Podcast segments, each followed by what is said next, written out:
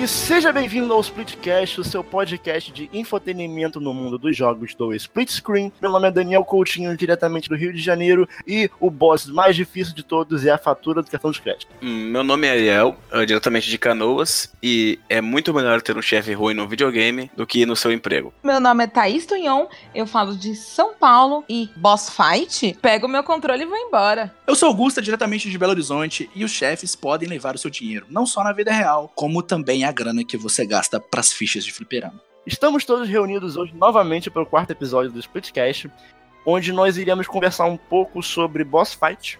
Vamos descobrir hoje o que torna uma luta contra um chefe boa ou ruim, quais são os principais fatores envolvidos no design e quais são os chefes mais marcantes na experiência pessoal de cada um. Então, vem com a gente que está começando mais um Splitcast no Split Screen.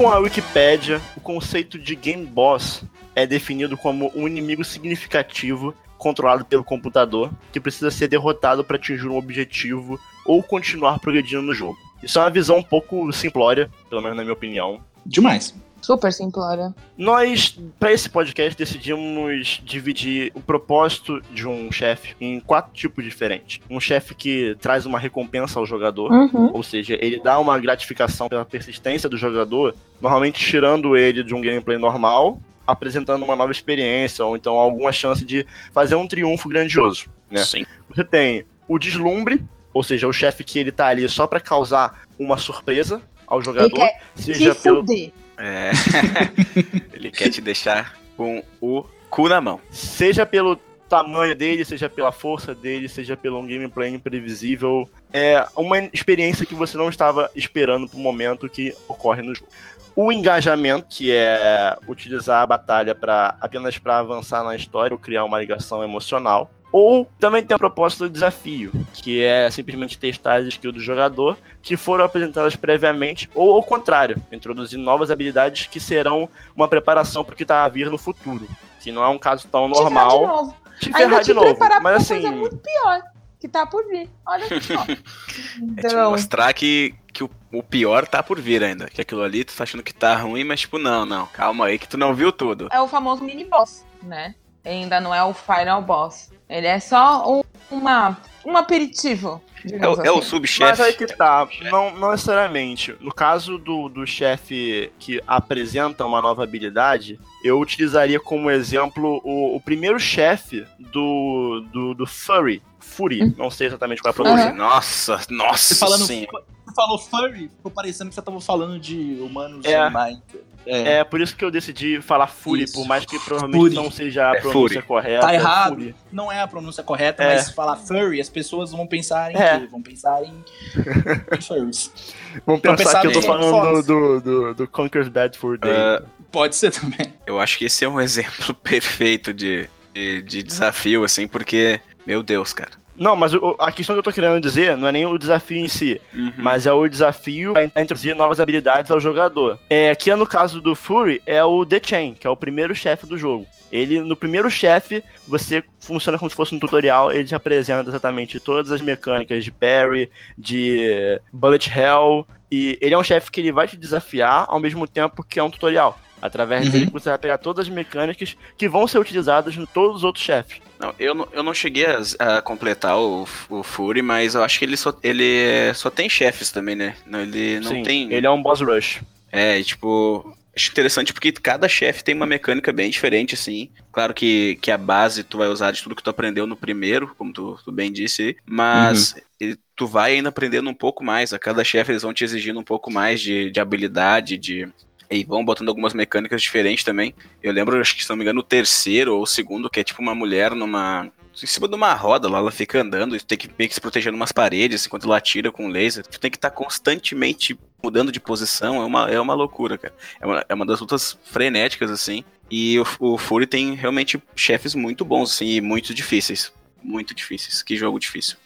É, porque aí você também, além das habilidades que possivelmente o seu protagonista vai receber, você desenvolve as suas habilidades como jogador. Você vai conhecendo mais a jogabilidade do jogo, como você vai usar ao seu favor, né? E é o tipo de boss que. Até lembra um pouco da, da, da série Souls e Bloodborne também, que depois que tu decora, assim, mais ou menos, o, como ele age, né? Os golpes que ele dá, tu consegue finalizar ele com, não digo facilidade, mas mais tranquilo. E o Fury tem muito disso, porque ele tem uma sequência, tu vai morrer várias vezes, mas depois que tu pega ali, tipo, ah, qual é o set list do, do chefe, tu, tu consegue ir, mas mesmo assim continua, continua difícil. É um jogo muito difícil. Eu até quero jogar ele novamente, mas olha, tem que ter coragem. coragem. tem que ter coragem. Eu senti isso com os dois primeiros chefes que eu peguei no Hollow Knight, que foi o False Knight e a Grossmother que você tá lá no começo, você só tem aquela espadinha, né? Um pulinho normal, que não traz grande diferença. E aí você precisa se habituar com o quê? Com a jogabilidade do jogo e com as poucas habilidades que o seu personagem ainda tem. para poder passar por esses dois chefes. E aí, assim, você vai evoluir né? E vai adquirindo novas habilidades, etc. e tudo mais. Então, assim, eu categorizaria esses dois aí bem nessa, nessa parte, assim, uma parte meio que de aprendizado. Uhum. No caso do Hollow Knight, eu posso, eu posso bem te falar isso porque eu já zerei o jogo e é, é constante isso. A questão de te introduzir novas habilidades ou testar suas habilidades é constante no Hollow Knight.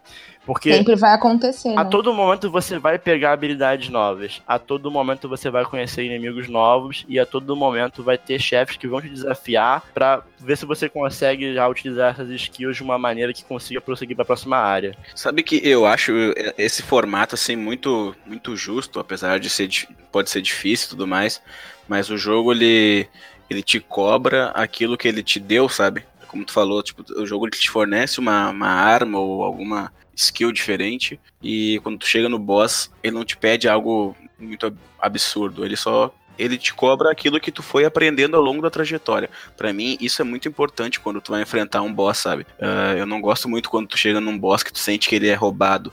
Tu fez todo um caminho durante o jogo aprendendo e seguindo uma, uma linha de aprendizado, né?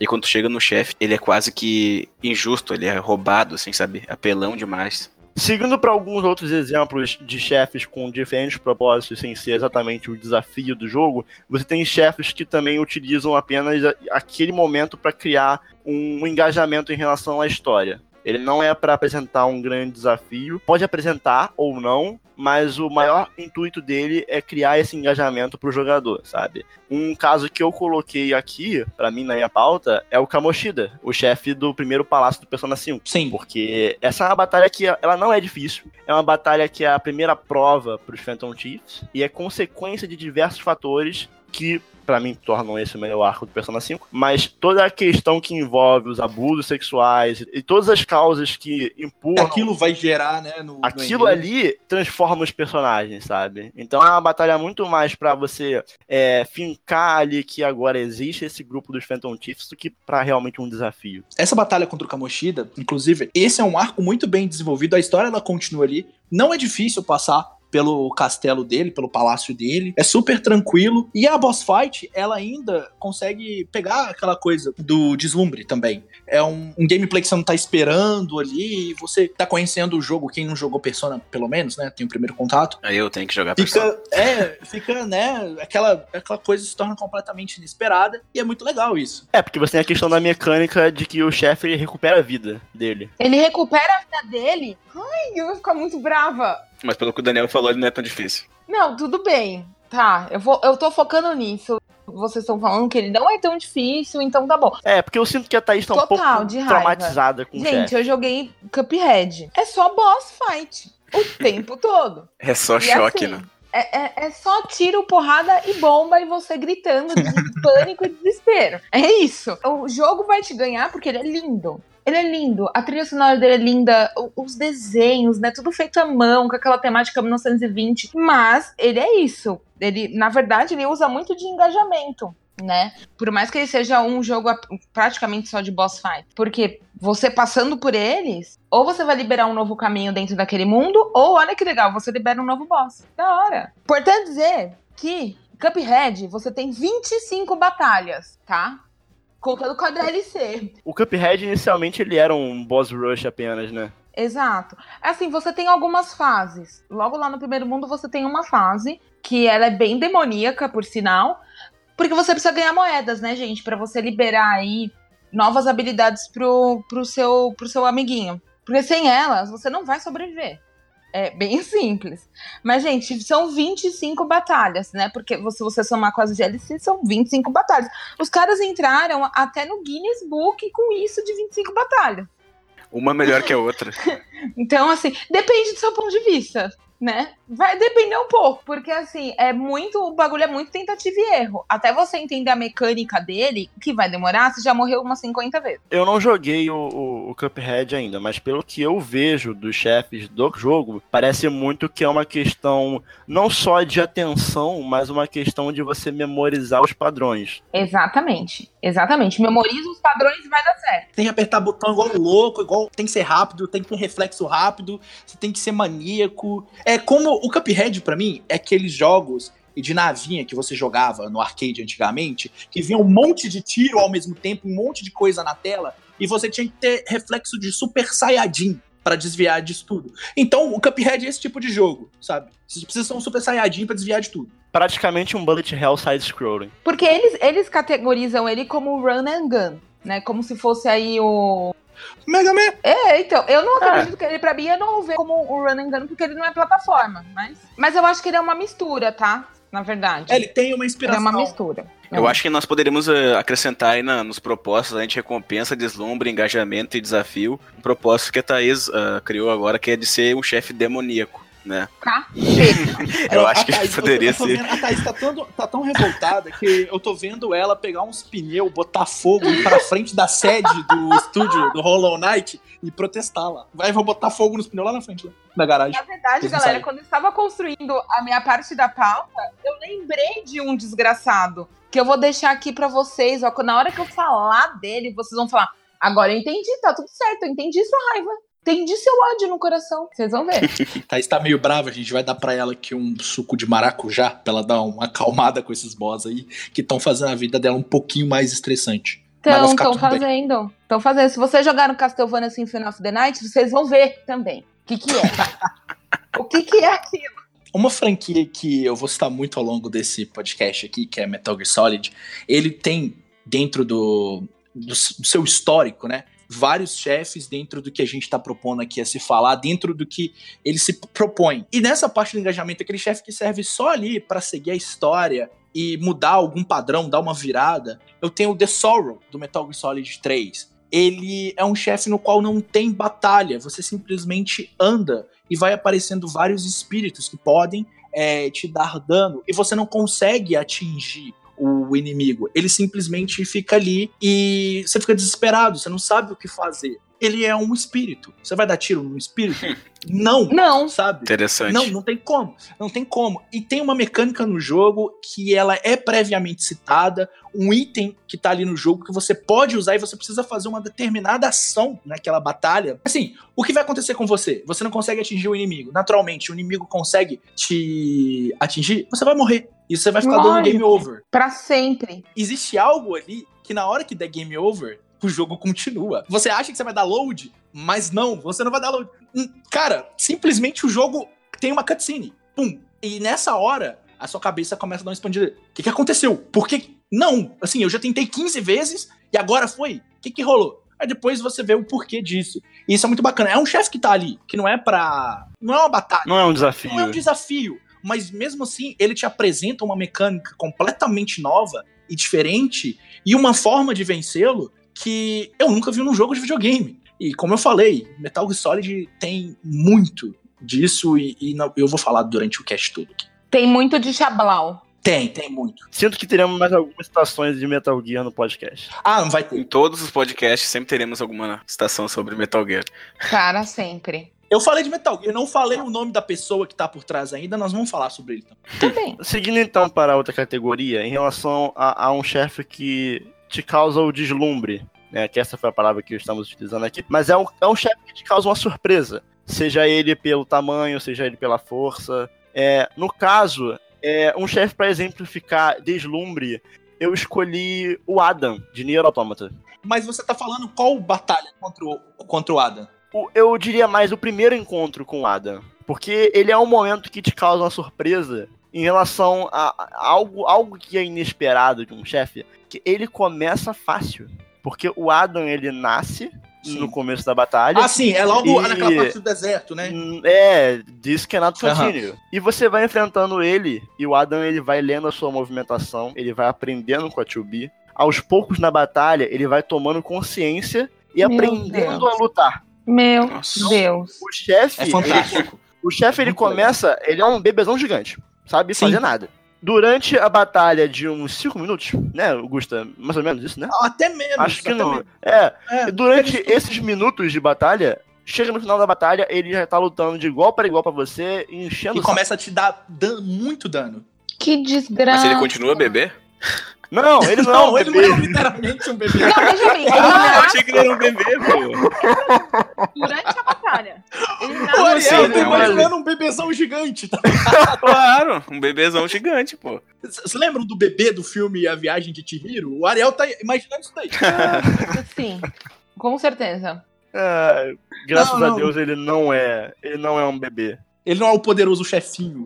Quando se fala em, em deslumbre, o jogo que automaticamente vem na minha cabeça, que é um jogo dos meus favoritos, sei que, que até a princípio o Daniel vai jogar em breve, é Isso. Shadow of the Colossus. Não me decepcionou o Ariel. Esse jogo é o deslumbre em formato de jogo, porque todos os colossos são fantásticos, eles, eles encantam tanto nessa parte de causar o impacto por tamanho. Eu acho que o primeiro, o primeiro boss do Shadow of the Colossus, todos assim, são colossos, são grandes. A gente tem uma exceção ali no meio do jogo.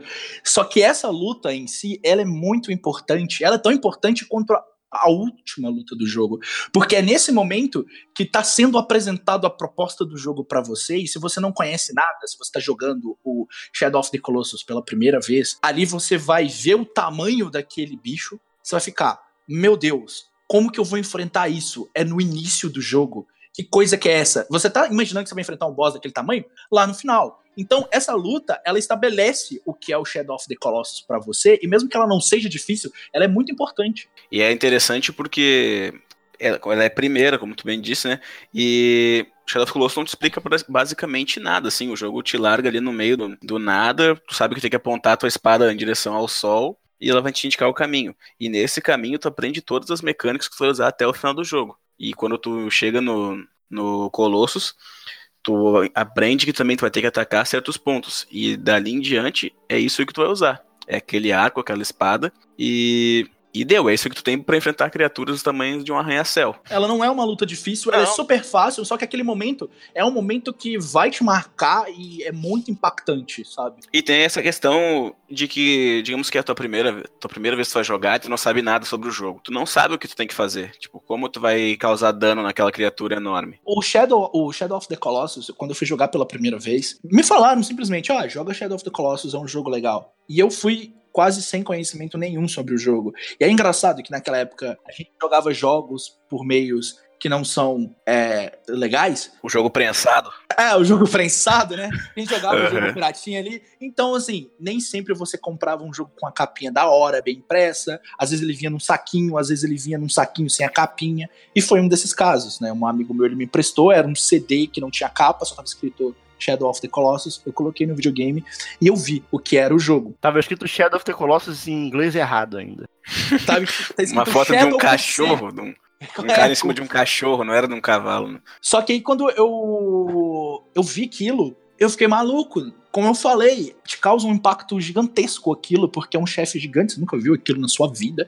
E é a apresentação e o estabelecimento do jogo pra você, né? E eu acho que todo mundo que jogou Shadow of the Colossus sem, sem muita informação, sem saber o que era, deve ter ser sentido dessa forma. O, é, o jogo me causou um impacto tão, tão pequeno que ele tá, se não é o meu jogo favorito, tá ali entre os, os favoritos Outro- da minha vida. outro Então. jogo. Outro jogo que faz isso muito bem é o God of War 3.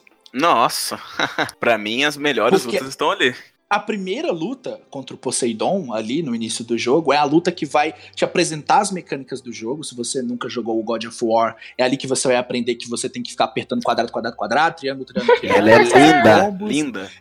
E a luta, ela te ensina como jogar o jogo e tudo que você vai fazer pra progredir nele, né? Os comandos do Kratos. E ela não deixa de ser um espetáculo visual fantástico. Na verdade, em todos os God of War, ele segue muito isso. O 2 tem o Colossus de Rhodes, que é uma, uma luta também muito fácil, mas ela é incrivelmente legal, divertida e bonita. É um padrão da série ter lutas grandiosas assim logo no início, né? Pra te colocar já no, no, no ritmo do jogo. É pra pôr você no seu quadradinho e falar, é o negócio vai ser assim. E a questão que eu falei, que essa, que essa boss fight, essa primeira boss fight, é tão importante quanto a última. Porque é essa boss fight que vai te apresentar o jogo, que vai te colocar, como o Daniel disse, no ritmo dele, que vai causar aquela comoção em você. Falou, ok, você me comprou, vambora pra essa aventura. Não, e é impossível tu lembrar de God of War 3 e não lembrar dessa luta. É- Ela por si só já vende o jogo. É incrível. Inclusive, uma das primeiras lutas do novo God of War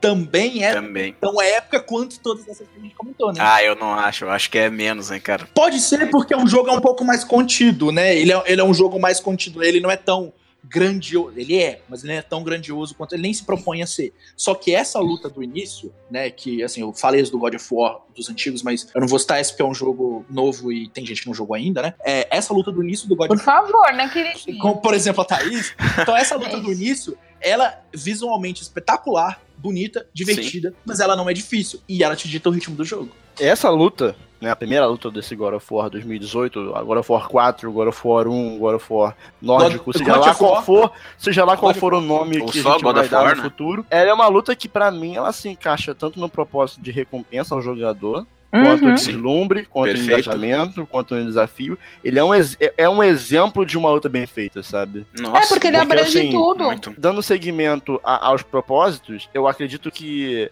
toda boa luta, que foram os casos de lutas que nós citamos até agora, todas elas trazem uma recompensa. Sim. Seja uma recompensa por um gameplay diferenciado, ou um triunfo, ou literalmente um item ou uma habilidade, Uhum. sabe? Isso é algo muito importante pra um, pra um, uma boss fight. É que Eu acho também. Eu vejo essa questão do- dos propósitos, Daniel, ah, como a gente tinha comentado anteriormente, a luta ela não, ela não precisa se basear somente em um, né? Ela, ela se encaixa em vários. E Sim. muitas vezes não fica bem claro quando tu tá jogando ali, ou, ou tentando lembrar de uma luta em qual desses propósitos ela se encaixa. Porque é como o Gusta disse. A, luta- a primeira luta do Shadow of the Colossus, por exemplo, ele já te mostra tudo e ali tu vai decidir, eu sigo em frente ou não. Ela pode ser considerada uma luta de deslumbre ou de engajamento. Essa do God of War, que eu quase citei o nome do, do, da- do personagem agora, é a mesma coisa. Porque até o momento em que tu chega nela, tu tá com aquela. te acostumando com aquela jogabilidade nova. Ali lutando contra os, os inimigos comuns ali, o- aqueles os gigantes e tal. Mas quando tu chega nela, muda totalmente. É outro jogo. É algo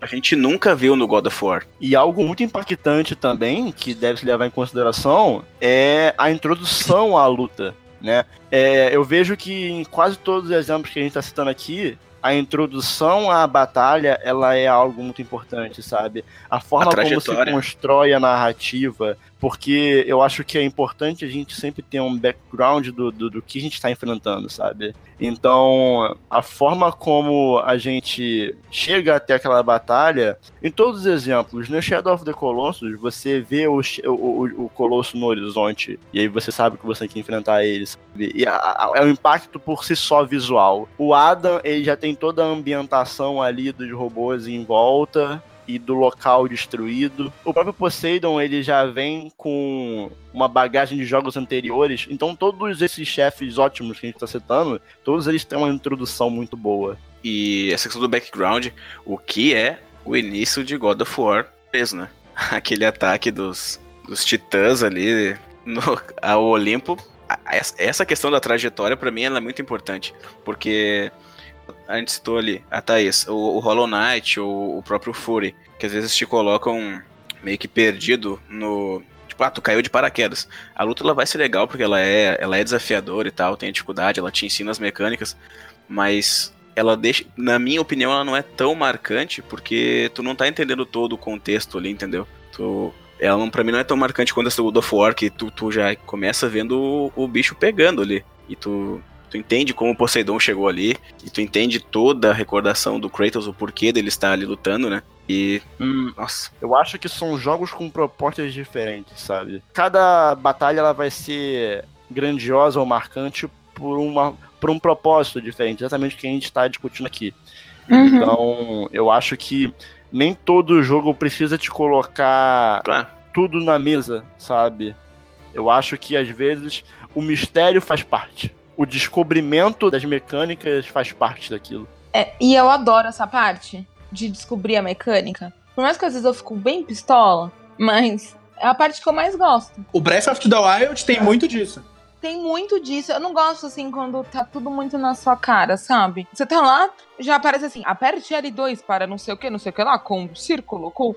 Aí você fala, poxa, não, não mas é eu legal, gostaria de é tentar é descobrir gosto, isso. É. Eu não gosto. Eu acho que assim, poderia ter em algum local que você pudesse acessar, caso você queira. Ou caso não, né? Mas descobrir a mecânica é muito gostoso. Aí você usar essa mecânica ao seu favor, né? Esse, descobri esse descobrimento é importante. No Zelda teve um momento, eu não lembro se foi na última Divine Beast que eu fiz. Se eu não me engano, foi, foi dos Gerudos, a última que eu, que eu fiz. Que a do Gerudo... que era mais. É aquela da montanha. Tipo. Ah, sim, ok. do Montanha de Fogo. Então, foi a última que eu fiz. É, nessa luta, tinha um momento ali que ele ficava jogando um, se eu não me engano, é um, um, uma, uma, bola, bola de, fogo, de, fogo, não é? Uma bola de fogo. E depois ele, ele, tipo assim, você não consegue atingir ele. Aí eu fiquei, meu Deus, o que eu faço? O que eu vou fazer Sim. agora? Eu, eu tava Sim. comendo ele na porrada, porque eu já tinha Master Sword e tudo. E a Master Sword, ela. Não, esses, esses chefes, né, que tem lá o, o, o, negócio da calamidade do Ganon, eles ficam mais fracos pra Master Sword. Então eu tava comendo eles na porrada, a Master Sword tava brilhando, tava bonita. Eu tava descendo no pau. Aí quando ele pau começou a fazer ali, isso, né? o pau tava quebrando, mano. Eu tava tipo, velho, você não é páreo para esse Hylian, tá? Fica aí na sua. Só que eu estava começou... lá maravilhoso. É, não, eu tava de boa, suave, com o meu capuzinho e tudo. Aí, ele. aí ele foi começando a jogar essa bola de fogo, comecei a ficar desesperado. E ele começou Ai, que a sugar. Desgraçado. E eu não sabia o que fazer. Aí eu usei todas as habilidades que tinha ali do, do, do dos guardiões, né?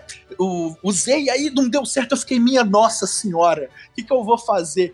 Aí eu fui usando o negócio de magnetismo, não deu. Aí eu usei o outro, não sei o que. Aí eu usei a bomba segurando a bomba, ele começou a sugar tudo, ele sugou a bomba e o desgraçado caiu no chão. Ele se explodiu. Aí eu fiquei, meu Deus, era isso? Eu fiquei tão feliz na hora, eu dei um sorriso lá. Mas isso aí, isso aí foi falta, falta de Zelda na sua vida. Porque isso Pode é ser, não. Não, Denúncia. claro. Não, pode ser, pode ser. é, é, só que, mano, naquele momento, como eu tava comendo ele na porrada, eu eu achei que eu, Bastava, né, Augusto? É, Bastava comer ele na porrada. porrada. Eu tava comendo na porrada. Eu achei que seria só mais um chefe que eu ia descer nele o pau. Que eu ia dar nele muita porrada e que ele ia apanhar para mim. Que ia ser igual o Anderson Silva e Vitor Belfort, ia ser uma coisa assim. Mas não foi. Aí eu tava tão envolvido que, né, eu nem, nem prestei atenção na hora e faço, porra, estou jogando um Zelda. Eu deveria usar todos os meus itens, não é verdade? E foi, cara, foi, foi legal. Foi, foi um momento feliz na minha vida. Foi um momento alegre. é legal quando o, o, o boss ele sai meio do óbvio, assim, e te obriga a ter que usar, tipo, ali algo diferente. O que eu quis dizer também dessa questão de ter o background não é, tipo, de colocar na tela ali, ah, aperte R2, aperte quadrado. É mais essa questão, tipo, é de ser um gosto pessoal também, de ter essa questão, trajetória, no caso, né? A trajetória no próprio Shadow of the Colossus, como eu uso de exemplo, que tu já vai no caminho aprendendo tudo, sem te dizer nada, assim, praticamente, o jogo não te fala nada, tu vai apertando os botões ali e aprendendo. E uhum. eu não curto muito quando tu já cai no meio de uma batalha e aí tu tá perdidaço, entendeu? Isso que eu não. Mas isso é um gosto pessoal meu, assim. Eu gosto de ter aquela história que já vai criando meio que um envolvimento com o personagem, já vai entendendo ali as motivações e tudo mais. É que, na verdade, o boss, além dele ser a, essa parte de um confronto, um ponto de que você possivelmente vai avançar na história, ou que você vai ganhar alguma coisa nova e tal, ele conta uma história. Ele faz parte de, de contar a história do jogo. Sim, sim, né? É, é, é bem nesse ponto que eu. Que eu e digo. aí a sua experiência com, com aquele boss é uma coisa muito pessoal. Então, aí é aí que eu acho legal. Que a história vira uma coisa pessoal sua. Como você passou por aquele momento e como foi para você. É, que como, como o Daniel falou, tipo, cada, cada boss ele pode ter o seu propósito, ele foi feito pensado numa maneira. Mas no meu caso, funciona mais quando tem toda ali uma história por trás. Uma entendeu? ambientação já. É. Me mar... é, ele fica mais marcado na minha memória. Eu não sei se é impressão minha, mas antigamente o conceito de boss final, de último chefe, o conceito que a gente tinha é que aquele chefe tinha que ser extremamente desafiador. Porque Sim. era a prova do jogador ali de que ele estava pronto pra É, finalizar o desafio É, máximo, o Mas desafio nos máximo. jogos, é, nos jogos mais antigos era bem isso mesmo. Era, era bem isso. Só que eu vi isso mudando um pouco. E até entra no que a gente colocou aqui como recompensa, que é aquele momento em que o gameplay muda e que você tem uma nova experiência dentro do jogo que vai te levar a ter um desfecho grandioso até ali. Vejo algumas pessoas reclamando que tem alguns chefes que não tem tanta dificuldade assim, últimos chefes, né, no caso. Só que o momento é tão bem construído, a luta ela é tão bem construída e ela casa tão bem com a narrativa Que não tem necessidade. que eu acho que não tem necessidade. E pra mim, talvez, se fosse só uma luta extremamente difícil, ela não seria tão marcante. E um caso que eu consigo citar aqui, né, um exemplo, é o Final Fantasy XV. A última Uhum. luta é a conclusão daquela jornada, né, do, do Notix. Já tem todo aquele envolvimento emocional, de enredo, já revelou né, as coisas que tinham que revelar ali. E num determinado momento da luta, ela muda e parece que você tá vendo Dragon Ball. E não é difícil. Nossa. não é difícil. É, é um espetáculo Caraca. visual, como eu disse. Só que é legal, é da hora. E é um desfecho grandioso e uma quebra. É. Não sei se é de paradigma, mas muda um pouco o que um dia já foi padrão. Essa questão do, do design antigo pro atual, né? Acho que hoje a gente demanda algo mais. Acho que hoje a gente tá um Sim. pouco mais crítico em relação a isso. Porque se você voltar bem no passado, assim, o primeiro chefe que se tem conhecimento, ele chama-se Gold Dragon. Ele é, é de um jogo de RPG chamado RPG D&D. No, no- é, Tinha que ser um dragão e tinha que é ser um um jogo RPG. é um jogo 65, é, é um dragão dourado de RPG. E assim, o Uhum. que, que é esse chefe? Ele é basicamente um chefe que ele guarda um tesouro que você tem que pegar e ele só tem tipo stats mais elevados. Ele é mais forte, ele tem mais vida. Ou seja, é, é um design totalmente anti- antiquado, que pra época Mas é porque servia- dava pra fazer na época, né? É, Sim. pra época Uhum. é o que servia. E se você for parar pra ver, até esse chefe, ele tem um propósito. Além de Uhum. ser mais forte. Ele tem um propósito de guardar o tesouro. O tesouro é a recompensa desse chefe. Exatamente. Mesmo esse, ainda há algo por trás desse design que vem até hoje com os jogos atuais. Porque hoje em Uhum. dia você demanda mais, né? Você tem um espetáculo visual, você tem algo grandioso, ou então um encerramento de uma história muito complexa, sabe? Mas na época você não Sim. tinha É. isso. E quando eu falo espetáculo visual, eu não tô criticando, na verdade. Eu acho que muitas vezes ele é muito bem feito, é, tem tudo a ver com a produção do jogo, com a direção de arte, o que eles pensaram também pro jogo. Então, o espetáculo visual, as pessoas podem achar que eu tô falando assim. Que eu tô dando um exemplo como se fosse um filme de blockbuster que só tem é, efeito especial, mas não tem conteúdo ali. Não, pelo contrário. Esse espetáculo faz parte da sua recompensa. Toda a sequência final do, do, do Final Fantasy XV é espetacular, né, cara? Ela é muito foda, é muito foda. É, não, não só o chefe final, mas algumas lutas que a gente tem antes desse chefe final, sabe? E algumas dessas lutas, elas trazem o desafio, né? Que é o, o- que é o que o jogador geralmente busca, né? O chefe difícil. Elas estão ali. E o propósito daquela luta é isso. Mas a luta final, ela tem um outro propósito. E ela cumpre bem o propósito dela.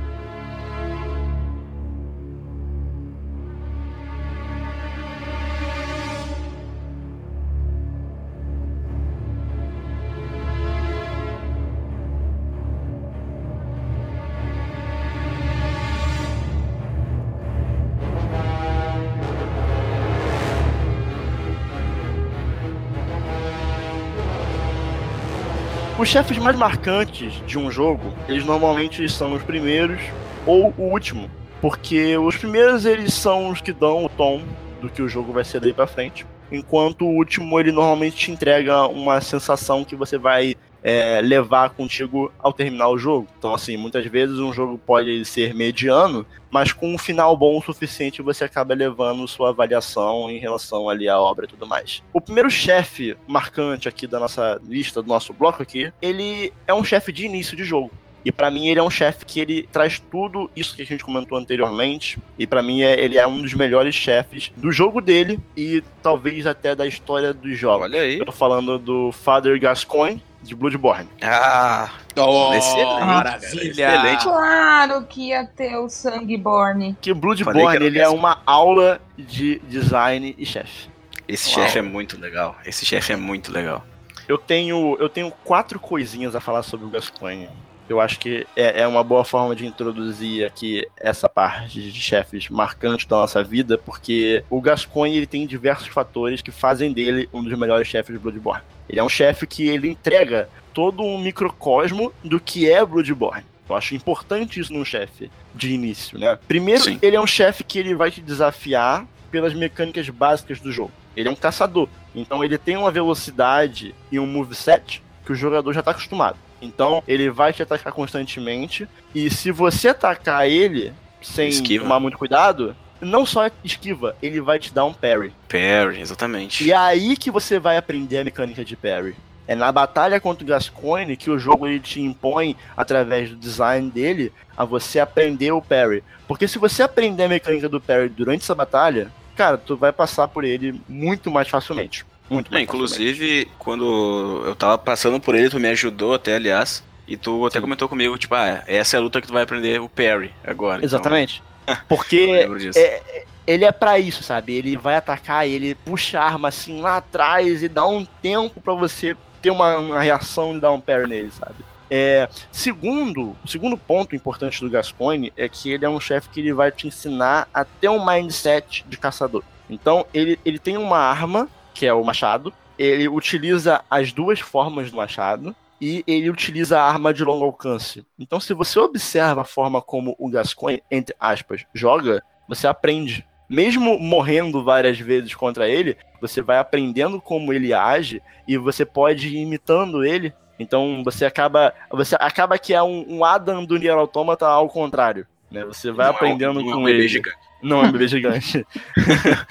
o terceiro ponto do Gascoigne é que ele vai ensinar como o gameplay e a história de Bloodborne podem ser conectados. Então, se você prestar atenção o suficiente na lore do personagem, você vai saber utilizar um certo item que te dá uma vantagem na batalha. Eu não vou entrar em detalhes em relação ao item porque eu acho legal. Porque tira um pouco a graça. Além da batalha ficar muito fácil, é muito bom você descobrir sozinho. Sim. E aconselho fortemente que você que está ouvindo explore legal o mundo e preste bastante atenção nisso. Isso, eu- isso que eu ia comentar do- da questão do level design do Bloodborne, que é tão incrível que às vezes tu acaba tomando alguns caminhos, deixa algo passar, algo que faz toda a diferença, que é o caso aí do, do Gascoigne, né? Esse item que tu comentou, ele pode passar em branco ali, e ele faz total diferença na batalha, né? Muda É, aí totalmente. o, o jogo aí te ensina a prestar atenção na- na- nas Sim. coisas do mundo, entendeu? Se, se você descobre isso aí, você já fica ligado de, pô, pera aí, esse jogo aqui, ele tem coisas escondidas que são importantes, eu tenho que explorar melhor isso aqui.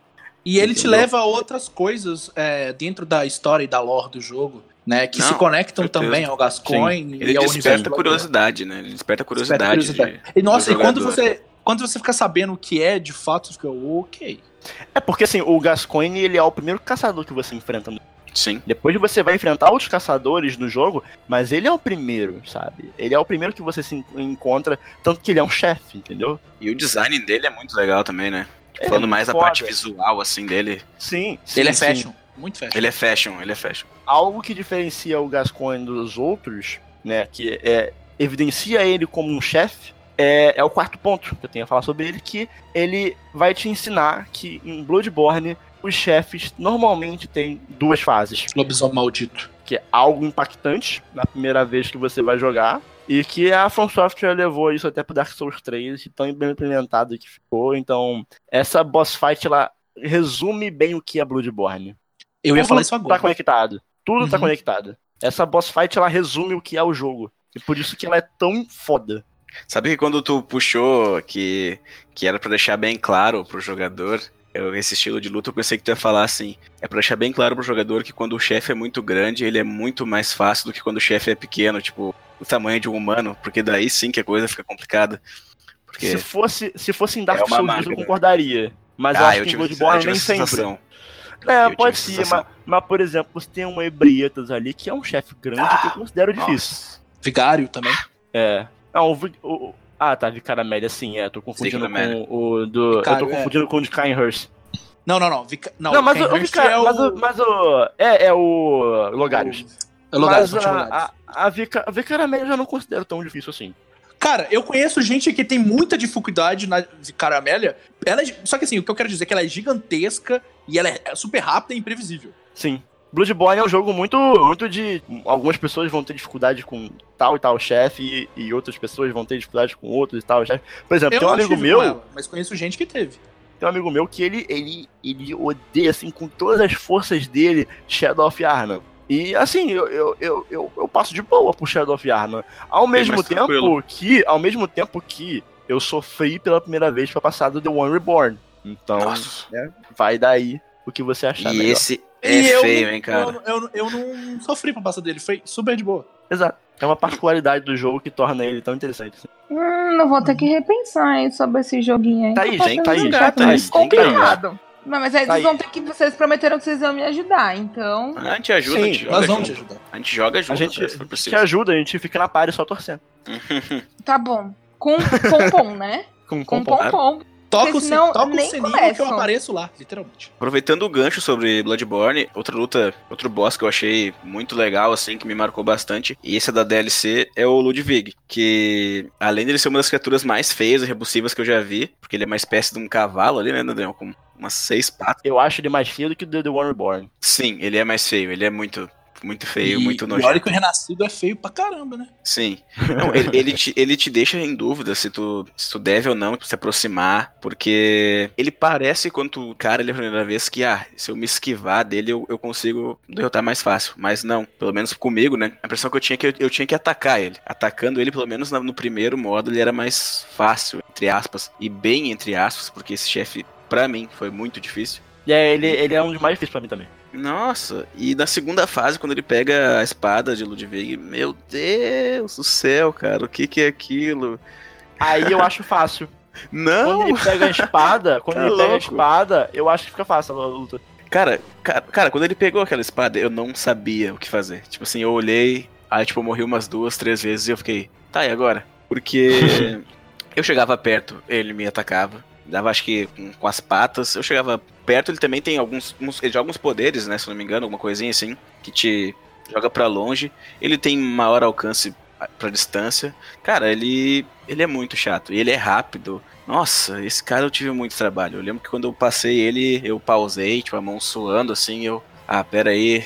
Deu por hoje de Bloodborne, porque eu tava muito próximo de, de quebrar alguma Eu lembro coisa aqui. disso. Eu lembro disso. Eu tava muito próximo. E sem contar a trilha sonora também, que é muito legal. eu acho o Ludwig, ele, ele é. Ele é difícil no começo porque ele é imprevisível. Eu, Uhum. eu acho a segunda forma dele já um pouco mais previsível. Eu consigo ler melhor os movimentos dele, porque por mais que ele tenha um alcance maior, é mais fácil de você ler o que ele vai fazer, sabe? A primeira forma parece que você você não sabe onde é que é a frente dele, você não sabe onde é o lado. Ele é É, meio, nossa, ele é muito bizarro. ele é Mas, grotesco, Daniel, eu- sabe? eu, eu tenho uma pergunta pra te fazer daí, sobre isso que tu comentou. Tu te recorda a impressão que tu teve as primeiras vezes que tu enfrentou ele? Porque tu já jogou muito Bloodborne, né? As essa- primeiras vezes eu tive trabalho. É. Repulsa, medo e desespero. Porque essa impressão que eu tenho é de alguém que, tipo, zerei, zerei a primeira vez, ali também é DLC. Então, de repente, como tu já tem mais experiência, tu já consegue ir mais no atalho, né? Mas pra quem tá tendo ali o primeiro choque, meu pai do céu, cara, ele é muito difícil. Ele é muito difícil. Ai, Tá bom. gente, não sei não. Vai tocar, Vai na fé, vai na fé. Vai na fé. Vai tocar o sininho. Acredita, acredita.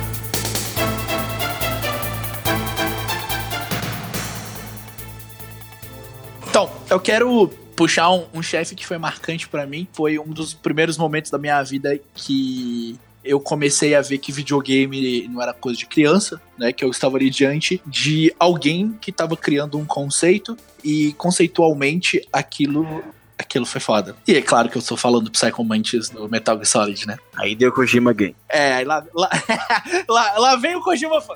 Então, o Psycho Mantis é aquela. É uma luta que você pode vencer ela igual todas as outras lutas do jogo, Uhum. metendo bala nele. Só que é mais difícil, porque o Psycho Mantis, ele lê os seus movimentos. Tudo que você faz, Sim. ele antecipa. E é legal que no início ali tem uma quebra de quarta parede, que na hora que ele tá lendo a mente do Snake, e você tem, por exemplo, o save lá do Castlevania Symphony of the Night no Memory Card, que também é um jogo da Konami, ele vai falar: Ah, então quer dizer que você gosta de Castlevania? Na hora que eu vi isso, eu já fiquei, mano, co- como assim? O que, que, que você tá fazendo, maluco? Que coisa que é essa? Aí entrou na luta e ele tava ali lendo todos os meus, meus movimentos. E, porra, como foi com The Sorrow, você fica desesperado, você não sabe o que você vai fazer. Tem a, a maneira convencional de matar ele, como eu disse, mas ainda tem outras duas maneiras. E uma delas é que eu acho genial, que é quando pisca o, a tela, aparece escrito lá Riddle, e nesse momento, se você tirar o controle do videogame do, da porta número 1 um, e colocar na porta número 2, ele para de ler a sua mente. E tudo que você fizer ali, ele não vai conseguir te antecipar. Cara, E deu você Kojima, ele é consegue- doente, Isso não cara. é- Ele é você- doente. ele é Você doente. consegue atingir o maluco. E ali nessa hora, meu amigo, é que você viu que o cara tem uma mente diferente. E essa luta me marcou bastante, porque foi a primeira boss fight num jogo de videogame que quebrou pra mim o que era uma boss fight. Que eu simplesmente tinha que pegar a manha. Não, não que você não tem que pegar a manha do Psycho Todo, Mantis. todo o conceito da, dessa Tinha batalha. algo a mais, tem um é muito bem conceito ali muito bem, muito bem pensado e muito bem construído. E é algo super simples que você pode fazer que vai mudar completamente a sua experiência naquela luta. e você descobriu isso como? Sozinho? Então, eu descobri isso com um amigo meu me falando. Eu tava jogando, aí deu essa piscada de tela, ele falou, troca o controle. Ele tava aqui comigo. Aí eu troquei. No que eu troquei, eu, eu comecei a, a bater nele e, e comecei a tirar a vida do Psycho Mantis. Aí eu olhei pra ele e falei, o que acabou de acontecer? Aí ele, não, que eu fiz assim tal. Eu li na internet que se você fizesse isso, ele parava de ler sua mente, porque no, contro é, no controle 2 ele não tá conseguindo ver, ler os seus comandos. Aí eu já fiquei boca aberto, fiquei, não.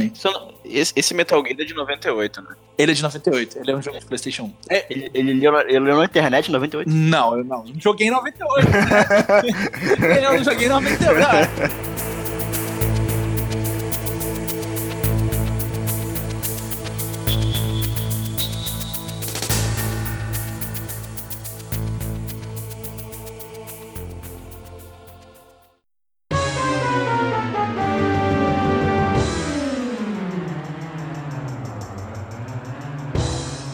Outra boss fight muito memorável, a Thaís de 9 anos lembra dela como se fosse hoje. Thaís de 9 anos chorou muito. Ha, foi aí que começou. A Thaís de 9 anos. Aí, aí que começou as lágrimas. entrar. Abriu, abriu a torneirinha aí. Foi. Peraí, Thaís, Thaís, qual foi o capiroto que você enfrentou?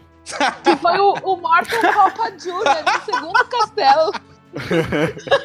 no Super Mario World. A Thaís, 9 anos, tá lá, né? Morreu uma, duas, três, quatro. Eu acho que eu morri uma semana naquele capeta. Não sei se vocês lembram como era a mecânica dele. Ele vinha, ele subia a parede e caía em cima de você. E Sim. como todo o Nojento, boss do Mario, um escroto. Todo boss do Mario, o que, que é? Você tem que pular na cabeça do bicho, né? Sim. Teoricamente, essa mecânica é muito simples. Mas Thaís de 9 anos, eu não tinha entendido que era só isso. Chorei muito. Fiz minha mãe ligar pra um amigo nosso. O Nossa, filho dele me ensinar como fazer pra passar. E ela ficou no telefone e eu chorando lá, soluçando. Ok. Aí passei. Nossa, gente, deu um grito. Saí correndo na rua, alucinada. E aí é por Você isso você que saiu correndo mim, na rua mesmo? Não, minha mãe não deixou, mas saí Ah, em tá, direção à entendi. rua, entendeu? Larguei Ah, tá. tudo, saí correndo assim, ó, pelo corredor de casa, queria ser na rua, mas criança volta. Criança fica.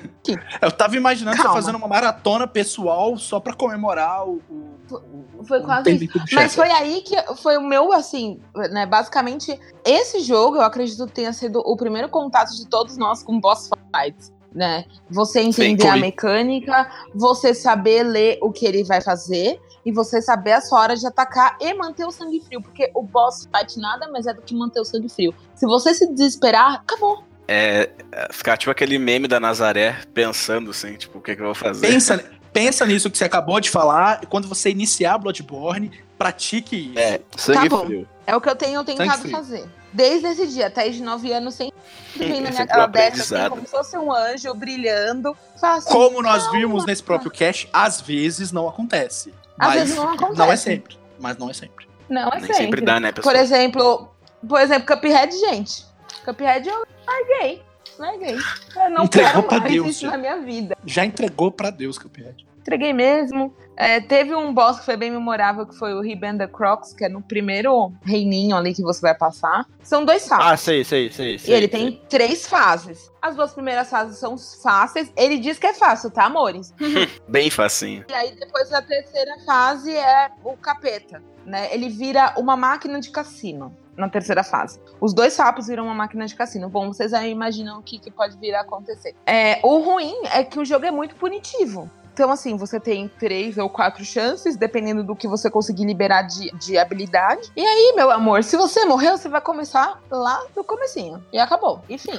Ah, esses são os melhores, né? Esse aí que tu, tipo, tu fica ali cagado de medo de morrer. É, aí quando você termina, você tá com o cabelo branco já, nascendo na sua testa.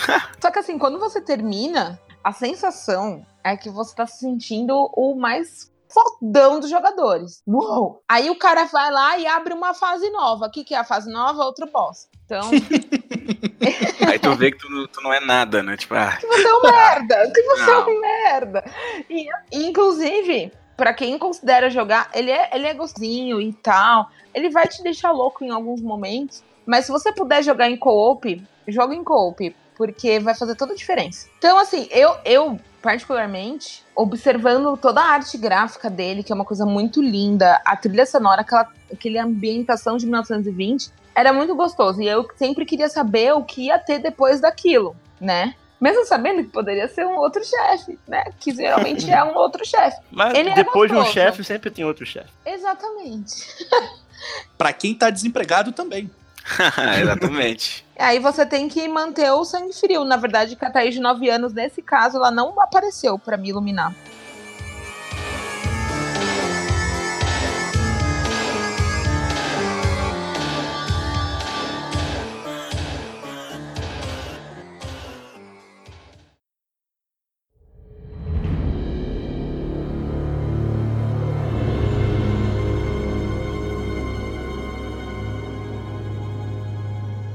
Queria citar aqui um boss, ali pra não deixar passar muito a deixa, que o Gusta falou anteriormente que de boss que, que apresenta assim algo novo e sim que a gente não tá acostumado a ver. Eu queria comentar sobre o Destruidor da Tartarugas Ninja 4 do Super Nintendo. Acho que é aquela Deus do fase que céu, menino.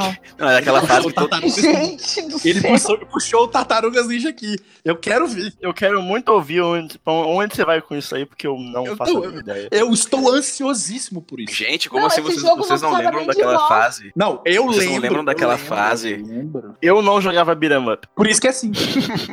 Essa luta, ela é legal, porque, tipo, apesar dela não ser muito difícil, toda a questão da fase, que é bem legal também, tu já enfrenta, se eu não me engano, o Bebop e o Rocksteady, que são meio que subchefes, que são lutas bem legais. Quando tu chega no Destruidor, não é um combate físico direto, assim. Tu continua numa tela, assim, continua na fase, e ele aparece lá em cima, no topo, como se estivesse numa sala, controlando uns braços mecânicos, se eu não me engano, e mandando inimigos em ti. E pra te lutar contra ele, tu tem que pegar esses inimigos e arremessar na tela.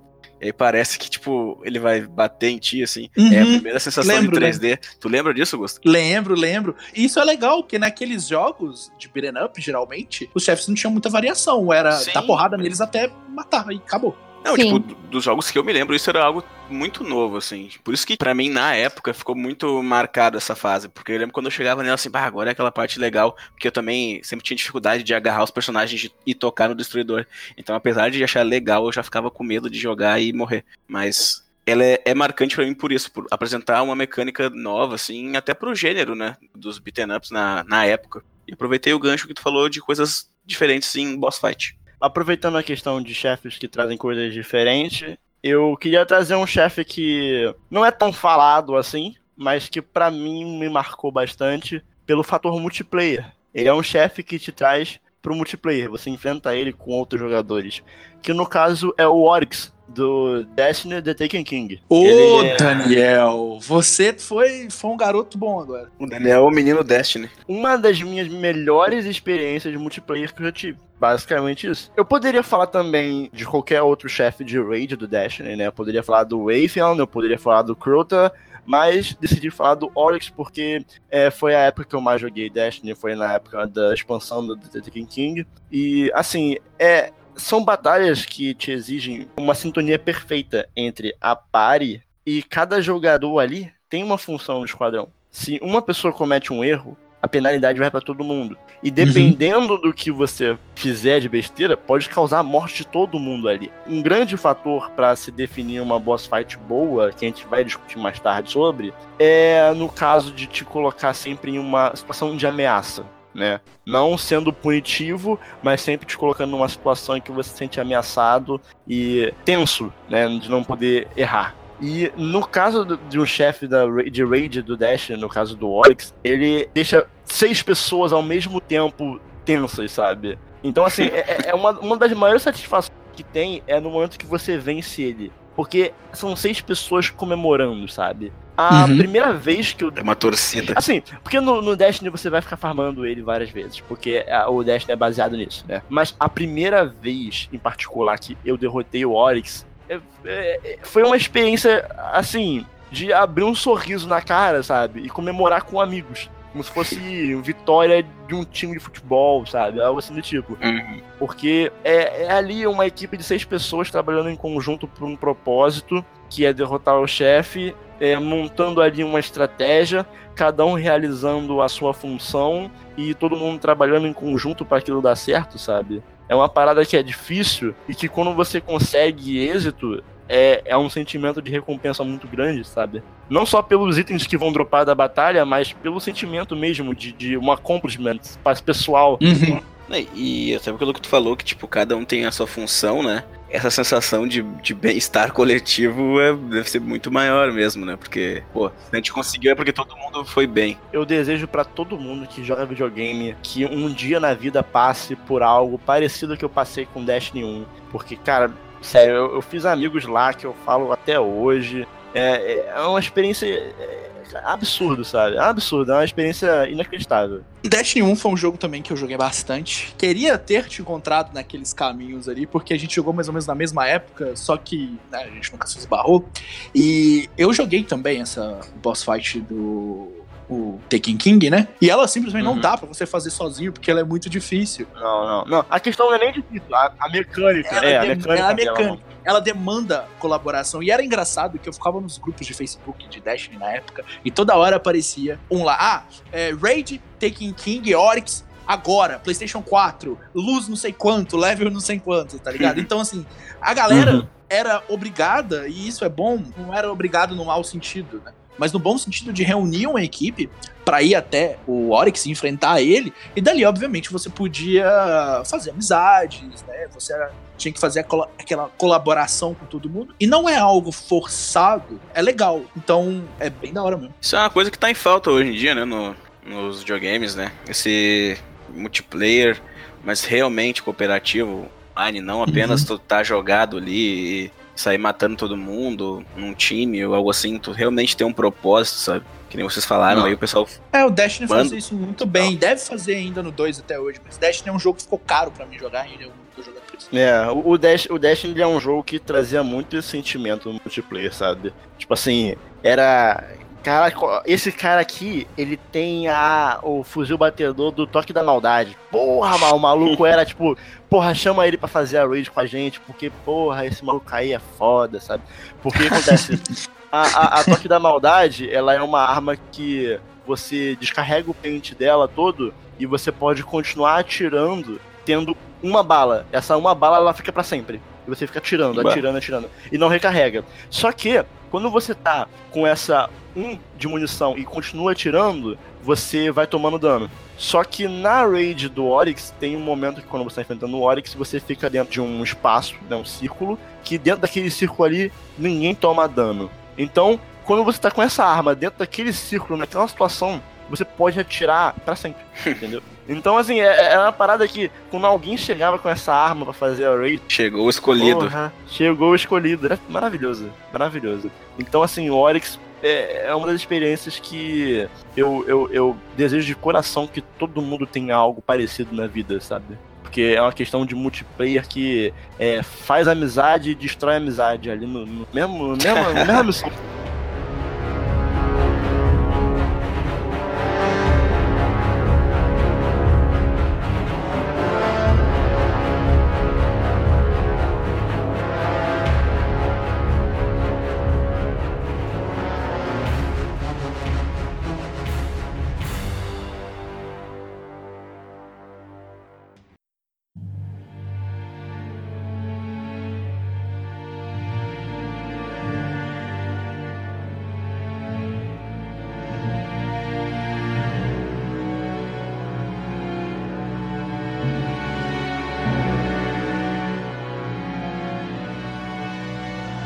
tenho uma boss fight nessa geração que para mim é uma das melhores lutas é, que eu joguei num jogo dessa geração que a gente tá atualmente e que foi uma grande surpresa para mim, porque era um jogo que quando ele foi anunciado, ele causou muita desconfiança por parte dos fãs e inclusive a mim, eu não queria jogar, porque quando eu vi o gameplay do jogo pela primeira vez, saiu a demo dele na PSN, eu falei, não vou jogar isso. Acaba Ah, de novo Fallout 36, cara. terminaram de destruir uma franquia que eu amo. Mas quando eu joguei, eu, eu, eu amei. E essa luta em questão, que é a luta contra. O, a segunda luta contra o Jack Baker no Resident Ah. Evil 7. Boa. É uma batalha fantástica. Não é difícil também, né? Só que é uma luta tão divertida que acontece uma coisa tão absurda. E esse absurdo é tão legal de se fazer que é um momento que me empolgou bastante. E, cara, é uma coisa que você não tinha visto em Resident Evil. E no momento que aconteceu ali, não era algo que você imaginava para Resident Evil. E quando aconteceu, fez sentido.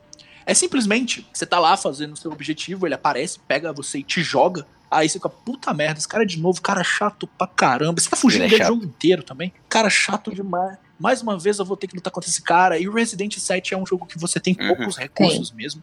Então você tem que. Você precisa prestar atenção o tempo todo ali no que você tá fazendo, as armas que você tá usando, seus itens de cura. Bom pra jogar de fralda geriátrica E também. Pampers, Também é ótimo. Velado. Ótimo, ótimo. Ótimo. Não, você começa, a tirar, você começa a tirar no cara e você fica, porra, você vai morrer? Não, pelo amor de Deus, minha munição já tá acabando. Aí do nada, ele vai lá, pega uma motosserra e vai pra cima de você. É. Só que tem outra Simples. motosserra. Você vai lá e pega essa motosserra.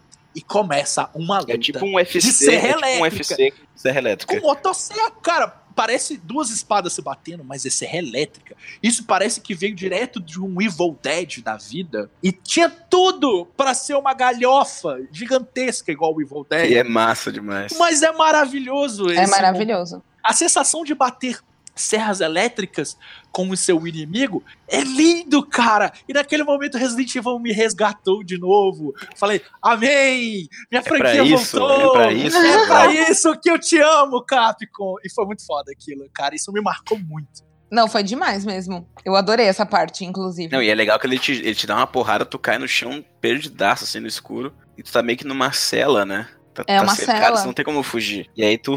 Não, Não e tem, você tem. ali é muito uma armadilha. Você é chamado ali como uma armadilha total. Total. E você vai, e você vai fazer o quê? Você vai fazer o, o, o que seu instinto manda. É meter bala no cara. Mas não dá certo. Não Aqui rola. é serra elétrica, rapaz. É serra elétrica. Não, é maravilhoso, é sério, é maravilhoso. Essa Tinha que ter é ido até o final com a serra. Você, li- você libera seus ódios. E é legal que você tem três lutas com o Jack no jogo.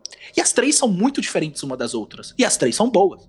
É, são. Não, ele, Mas ele eu- é legal, cara. Eu odeio ele. Nossa, eu odeio ele. É Não, o mas paizão, é né? legal. Grande paizão. Abraço pra. Grande papi. Pai- Mas ele me é. irrita, cara. Nossa. Tem a luta no 4 também que eu gosto muito, que é a luta contra o Jack Krauser. Melhor que ela luta. é, um- Melhor luta. é, é uma das melhores lutas, assim, tipo, de Aí videogame. tu que eu escolhe qual? Qual delas?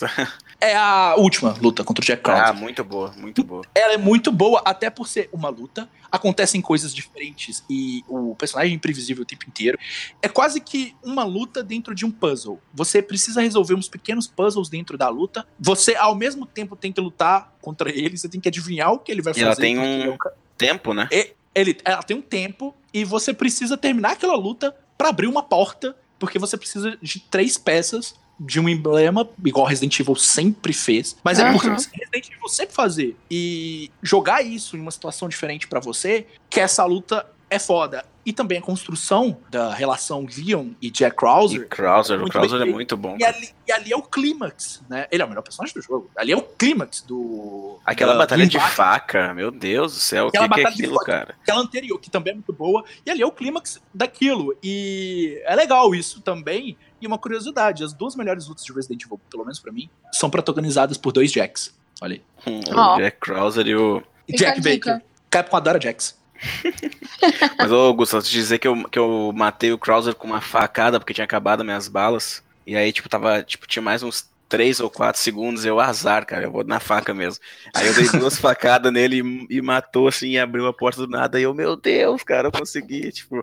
E aí eu fui rapidinho pra porta, assim. Eu- Esse momento é o seu momento gol do Grêmio, né? Aos 48 Nossa. do segundo tempo. demais, demais, tá louco. Foi muito É bom. um momento de comemoração. É, é muito boa mesmo.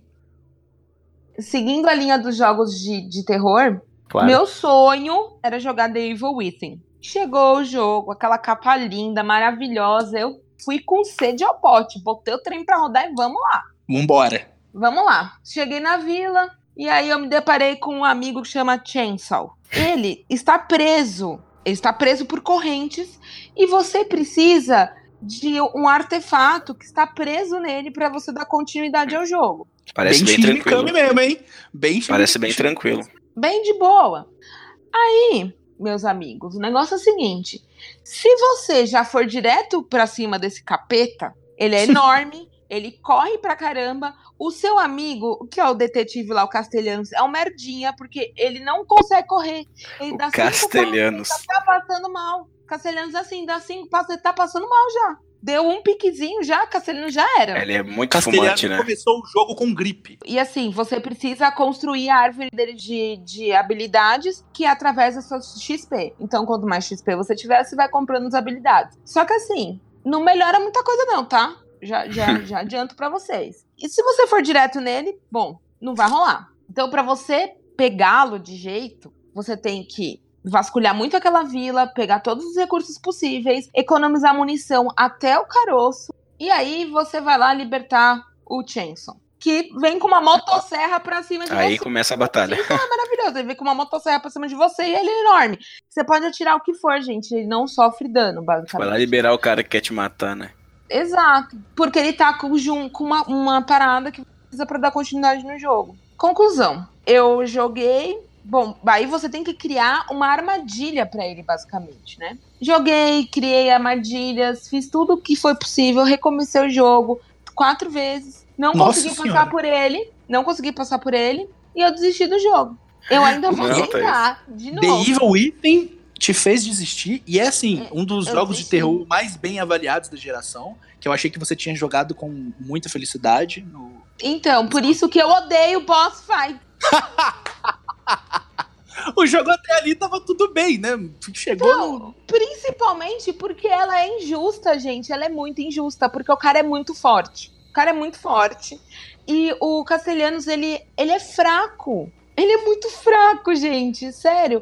Você vai. Se, vo- se você não se programa muito bem no que você vai fazer, ele não dá conta. E assim, o dano que ele sofre, porque o cara tá com uma motosserra. Ele encostou em você, basicamente já era. Ele não vai conseguir. E se ele começou a mancar, então, gente, ó, pode desligar, inicia e começa de novo, porque não vai dar.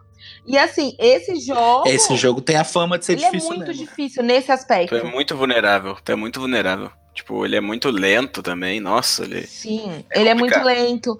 Ele vai melhorando conforme a, a árvore dele de habilidades, ele vai melhorando. Só que para isso você tem que recolher XP. E para recolher XP não é fácil. Os inimigos já são difíceis de matar. Tem um cara que ele é um zumbi. Porque, pra mim, ao meu ver, eles são como se fossem zumbis. E ele tá com, com uma shotgun atirando em você. Então, assim, é isso. E aí, quando bom, você vasculha aquela vila inteira, pegou todo mundo e tal.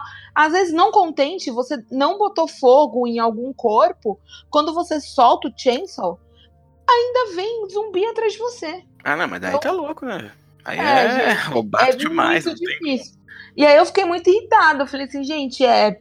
Ao meu ver, tu já tá lutando contra um cara embaçado. Aí tu tá controlando um cara que é um fumante. E ainda vem zumbi. Pois eu é, acho aí... que o Shinji Mikami fez esse jogo pensando nos executivos da Capcom. Com é, raiva. com tanta raiva, pensando nos executivos da Capcom jogando ele. Possível. Agora vocês vão ver seus filhos das putas. Possível. Porque ele, a mecânica, e fora que as mecânicas, para você achar a sua, a sua arma, para você trocar, para você carregar e tal, é complexa, ela não é simples. Eu fiquei bem frustrada, gente. Isso me frustrou demais, porque é um jogo jogar. que tem uma. Eu quero jogar, eu vou tentar de novo. Eu juro que eu vou tentar, vou pegar até com o Nicolas emprestado, porque é um jogo que eu quero muito avançar e saber o que vai acontecer, porque a história é muito intrigante. Falam bem do 2 também, do primeiro. Tem que jogar o primeiro antes. É, e o dois, isso aqui veio o 2, ele foi um jogo que, mas, tipo, assim, quem jogou caso, bem, mas passou meio batido. Nesse caso, você acaba achando a, a, essa boss fight um pouco impeditiva, né? Total. Ela te desanima. Ela quebra totalmente. Punitiva, né? Totalmente punitivo. Ele é muito punitivo. E ele quebra totalmente a imersão da história. Ele quebra. Porque assim, chega um cara lá enorme, grandão, gigante, que você é um pobre coitado. Então, assim, galera, é complicado. Complicado. A gente vai falar um pouquinho mais sobre os fatores que tornam uma boss fight boa ou ruim no próximo bloco. É, mas antes eu queria, eu queria propor algo a vocês. Eu sei que tem muitos chefes ainda que a gente gostaria de falar, mas de, teríamos que fazer três episódios para falar todos que a gente Com quer. certeza. Eu queria que cada um aqui citasse cinco chefes a mais, né? Então, começando comigo, eu vou citar mais um de Bloodborne, que é a Lady Maria. Eu vou citar mais um de Nier Automata, que é a Simone, a The Opera Singer. The Opera Singer, maravilhosa. Eu vou citar também o chefe final de Yakuza 1, que se eu falar o nome dele é um spoiler. então é, você se controla realmente. aí. É, o chefe final de Transistor, o Royce, e já foram? Já foram? Foram cinco? Foram quatro? Acho que mais, quatro. falta mais um. É. Falta mais um? Então eu vou de Kefka do Final Fantasy VI. As estações são o Avion do Shadow of the Colossus, o Nemesis, é claro, uh, Shao Kahn, clássico e feito também só pra gente sentir ódio, o Hércules do God of War 3, que pra mim é uma das melhores lutas. Também recentemente a Part of Me ali, que também pode chamar de Evil Madeline do Celeste, que é uma luta muito boa também. Bom, eu tenho, né, todo esse histórico com boss fights. Eu citaria agora Waterblind Ganon, que é o demônio que protege a, a Divine Beast de Varuta. Porque você passa por aquele negócio lá, você nem imagina que vai ter esse capeta, mas ele tá lá te esperando. E. Thaís, você tem algum chefe que não seja tinhoso? Demônio tinhoso. é, tem um que você pode dizer que tem um que você pode dizer, será que ele é um boss? Talvez ele não seja, porque em Outlast você não tem confrontos diretos. Mas nesse caso, não vou dizer o que você vai fazer, você gera dano direto no The Wall Rider, que é o Billy. Billy vai fundir a sua mente. E agora eu gostaria de citar Eve, do Parasite Eve, que, que um grande só. momento. É um grande momento. É um grandiosíssimo é. momento. Por hora eu citarei três. O primeiro chefe que eu vou citar é o Sephiroth, do Final Fantasy VII, né? Sephiroth! Sempre tem que puxar essa. É, não tem como, né? A música já vem na cabeça. O segundo que eu queria falar é o Storm Eagle, do Mega Man X, que é o meu preferido do, do Mega Man X, gosto muito dele. Claro que também vou falar do Nemesis, né? Que é um chefe muito marcante para mim. Stars! Ah, cara, isso é muito foda. é, o Nemesis é aquele momento pulando a janela da delegacia e fazendo todo mundo morrer do coração, vai ficar marcado. Tá bem de boa no corredor e quando vê, puf. Eu vou falar também do Liquid Ocelot, que é. Tem várias lutas contra ele, mas em específico a última, do Metal Gear Solid 4, que é o desfecho uh, de uma fase importante da franquia, né? O último jogo cronologicamente, se a gente não pensar no Rising. E é um momento que é quase que um tributo, né, para os fãs de Metal Gear, e é bem marcante assim para mim também. O último que eu queria citar é o Rugal, The King of Fighters, que me fez perder clássico. muitas fichas no fliperama.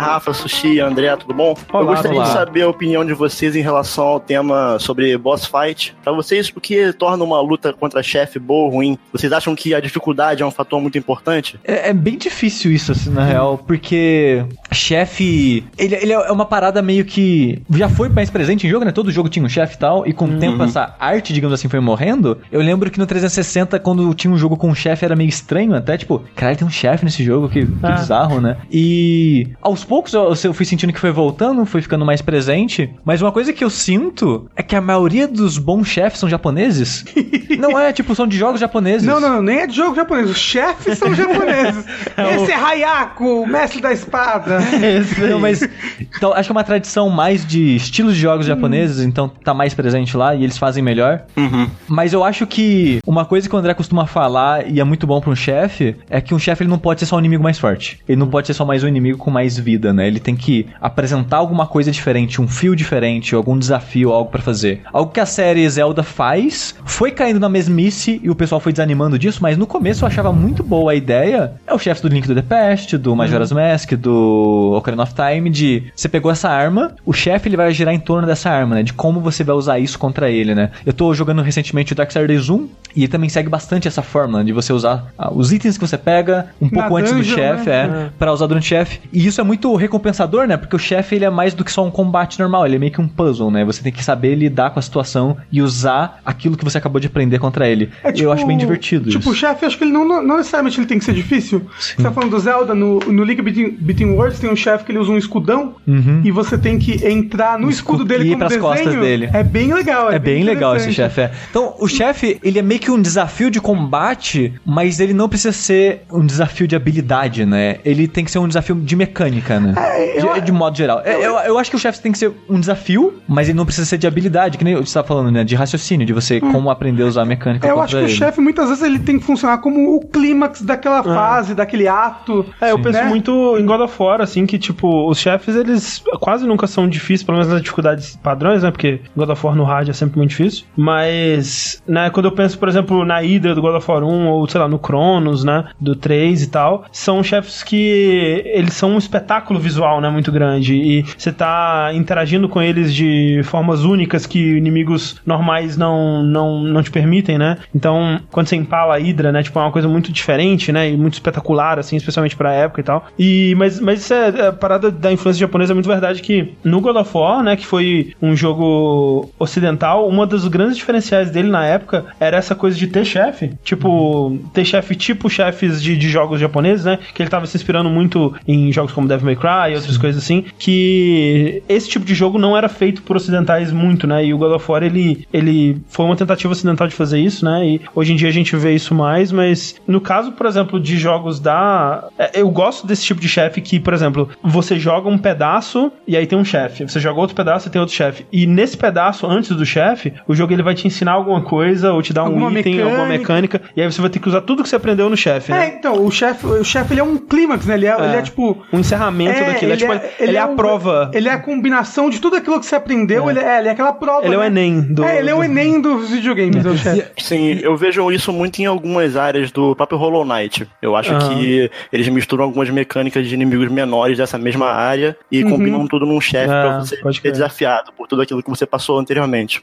E também tem os chefes que são simplesmente um desafio gostoso de dificuldade, né? Pra você superar. Tipo, o Hollow Knight também entra um pouco nisso, o Dark Souls entra nisso. Uhum. É, os chefes de Dark Souls, eles são bons porque eles são combates com um design muito bem feito, né? Tipo, Sim. são inimigos que têm ataques e padrões que você... que é divertido de você estudar, entender e tentar contra-atacar, Sim, né? é. E, e- E, e- e eles, são, eles são grandiosos, né? Tipo, o jogo todo não tem música em momento algum, mas quando chega no chefe tem uma música gigante É. tipo, e efeitos. O chefe é sempre um momento ma- maior do jogo, né? Sim, é. Então ele acaba sendo só um inimigo mais forte, digamos digamos assim, eles vão se comportar de maneiras diferentes, às vezes igual um jogador, às vezes é um jogador, Sim. às vezes é um monstro gigante, às vezes, sei lá, é um lobo ou o que seja, né? Então ele vai ter alguma diferença, mas é normalmente uma luta difícil, né? Mas como o André falou, o que faz essas lutas se destacarem, e para mim, acho que um dos estão entre os melhores chefes da história dos jogos, para mim, alguns da série Souls, é esse balé que o jogo consegue criar, é como ele cria o design do momento a momento, né? Como ele dita o ritmo dessa luta, o que é algo aparentemente muito difícil de fazer, que muito jogo faz isso errado. É, vocês citaram ali os chefes de Metal Gear também são muito bons, é. né? Como o jogo já saiu, eu posso falar um pouquinho dele. Eu acho que uma coisa que também deixa chefe muito legal é a maneira que a história cria o conflito. Uhum. Tipo, ele cria essa pessoa na sua cabeça e o clímax, o clímax não é só de uma dungeon, por exemplo, é de um momento da história. Hum. Metal Gear faz muito isso. Metal Gear faz muito disso. E no Darksiders 3 tem a história dele que você tá perseguindo sete pecados capitais. E então vai ter esses sete chefes para você enfrentar ao longo do jogo. E você não tem uma introdução deles antes de chegar até eles. Mas a maioria deles tem uma cutscene antes da luta. E é muito legal a maneira que o pecado interage com a protagonista. E uhum. a melhor parte do Darksiders 3 é, uma, é um boss battle, que é contra a Luxúria. Que o que ela faz ali é muito foda em termos de história. Que tem uma cutscene no começo, uma cutscene no meio e uma cutscene no final, com esse chefe. O, o que esse pedaço de história dita pra história é muito legal, muito significativo. E a maneira que isso passa por combate e a maneira que o combate em si funciona, que ele tenta ser muito Dark Souls esse jogo, né? E é um bom chefe copiado de Dark Souls, a Luxúria.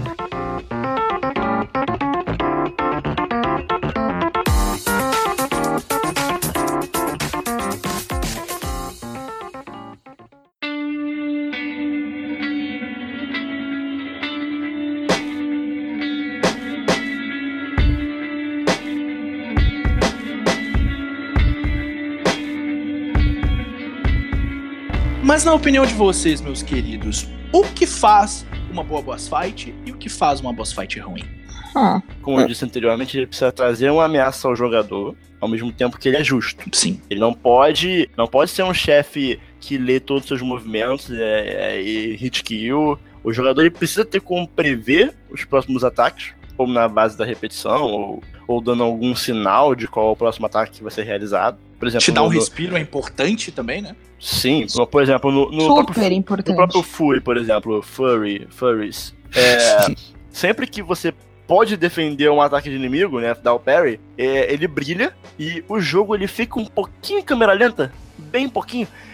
Assim como na, na batalha final do Uncharted 4, na luta de espadas no navio, pegando fogo, é, sempre que você vai ah, receber um. Sempre que você vai receber um ataque, fica, o jogo fica um pouco em câmera lenta, sabe? E você tem alguns milissegundos de tempo de reação. Eu acho que isso é um, fator, um fator importante no boss fight. Ao ponto que a habilidade do jogador e o conhecimento sobre aquele boss aumenta, o desafio deve reduzir de forma que se mantenha justa a batalha. Eu acho que é um ponto muito importante levar em consideração. Batalha justa é importante, né, gente? Um, uma parada assim, que nem eu citei anteriormente, do Chainsaw, do The Evil Within, é uma parada super desleal, gente. E assim, você passar por uma luta totalmente desleal e ela quebrar totalmente a imersão do contexto da história do jogo, né? Pra quê?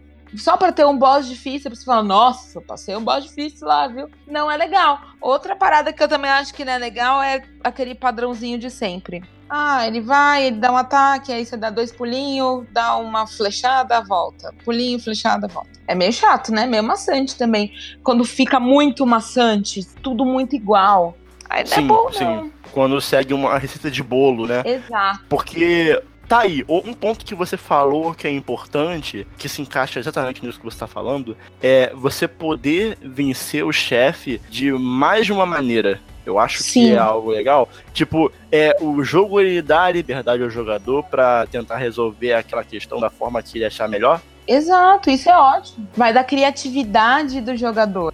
E aí torna a sua experiência pessoal. Não torna mais uma experiência, é dentre tantas.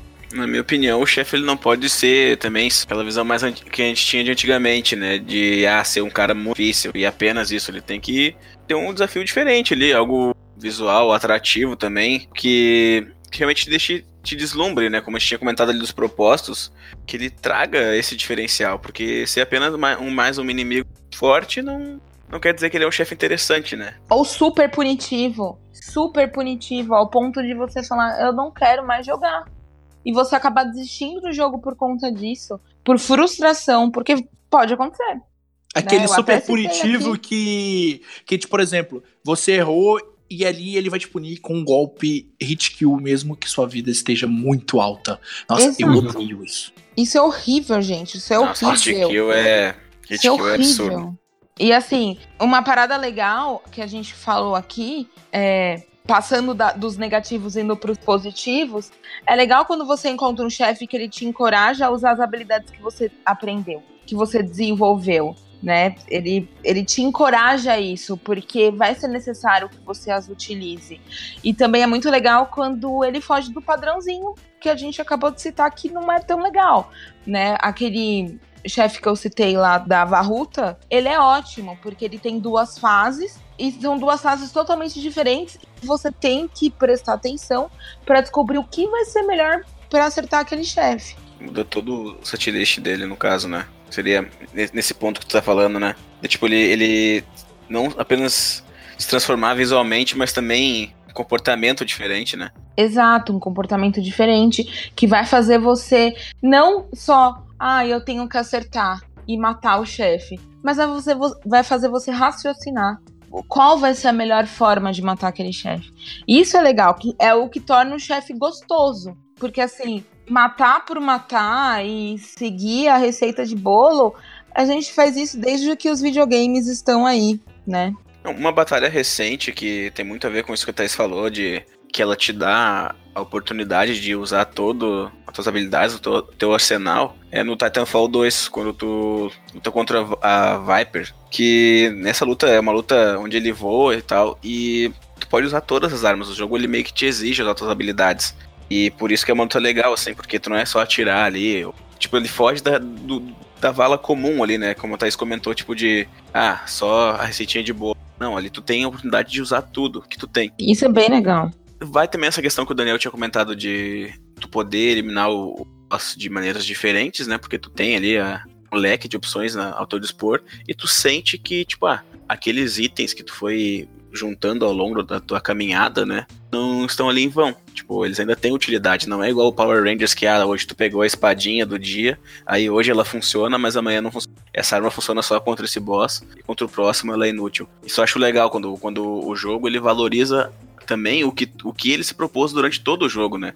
As armas que ele apresentou e tudo mais. Ah, suas conquistas, né? Porque quer não, as suas armas são suas conquistas. Sim, sim. Olha, se tem uma coisa que me irrita muito é quando você tá jogando um jogo, principalmente isso acontece em jogos de mundo aberto, em jogos de RPG, é quando você enfrenta o mesmo chefe várias vezes e não muda, não muda nada. Todas as lutas são extremamente iguais. Me dói o coração de citar a franquia que você tá aqui Kingdom agora. Hearts. Não!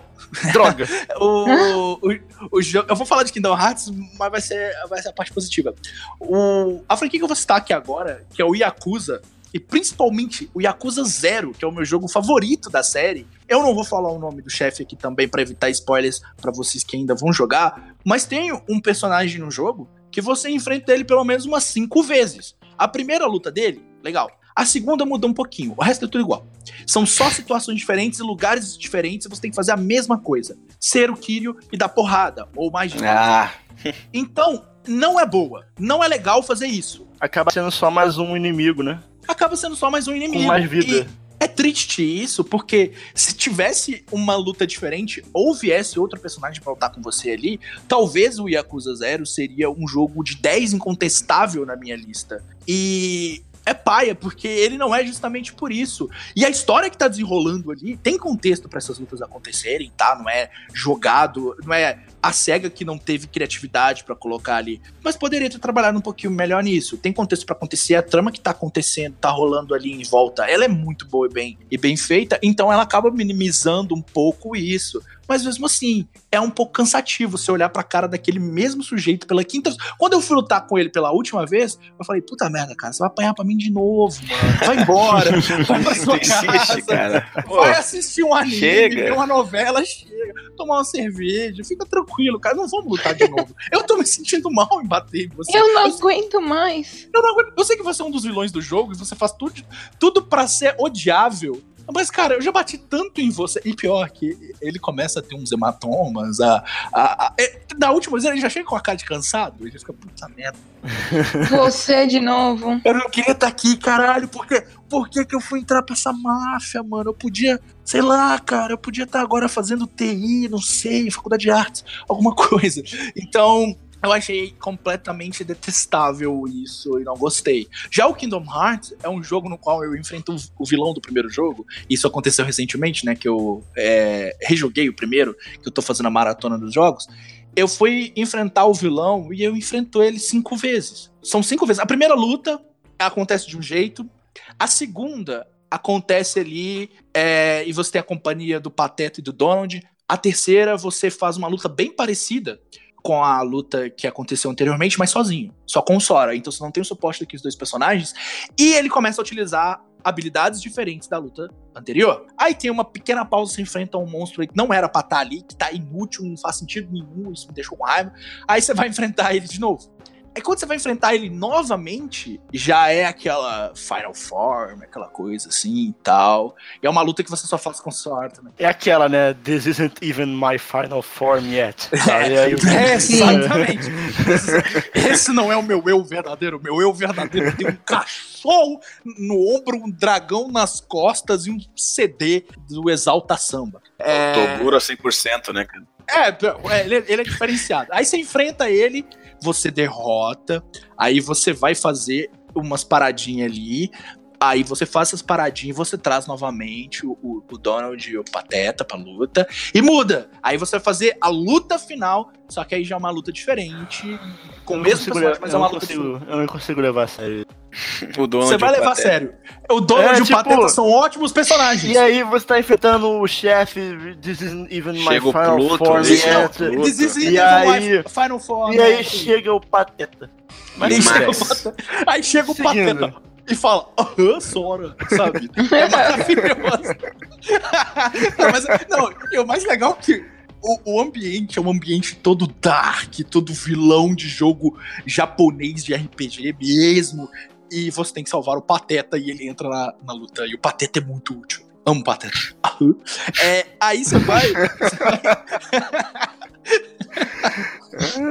Você vai enfrentar. Pateta é o personagem mais forte do jogo.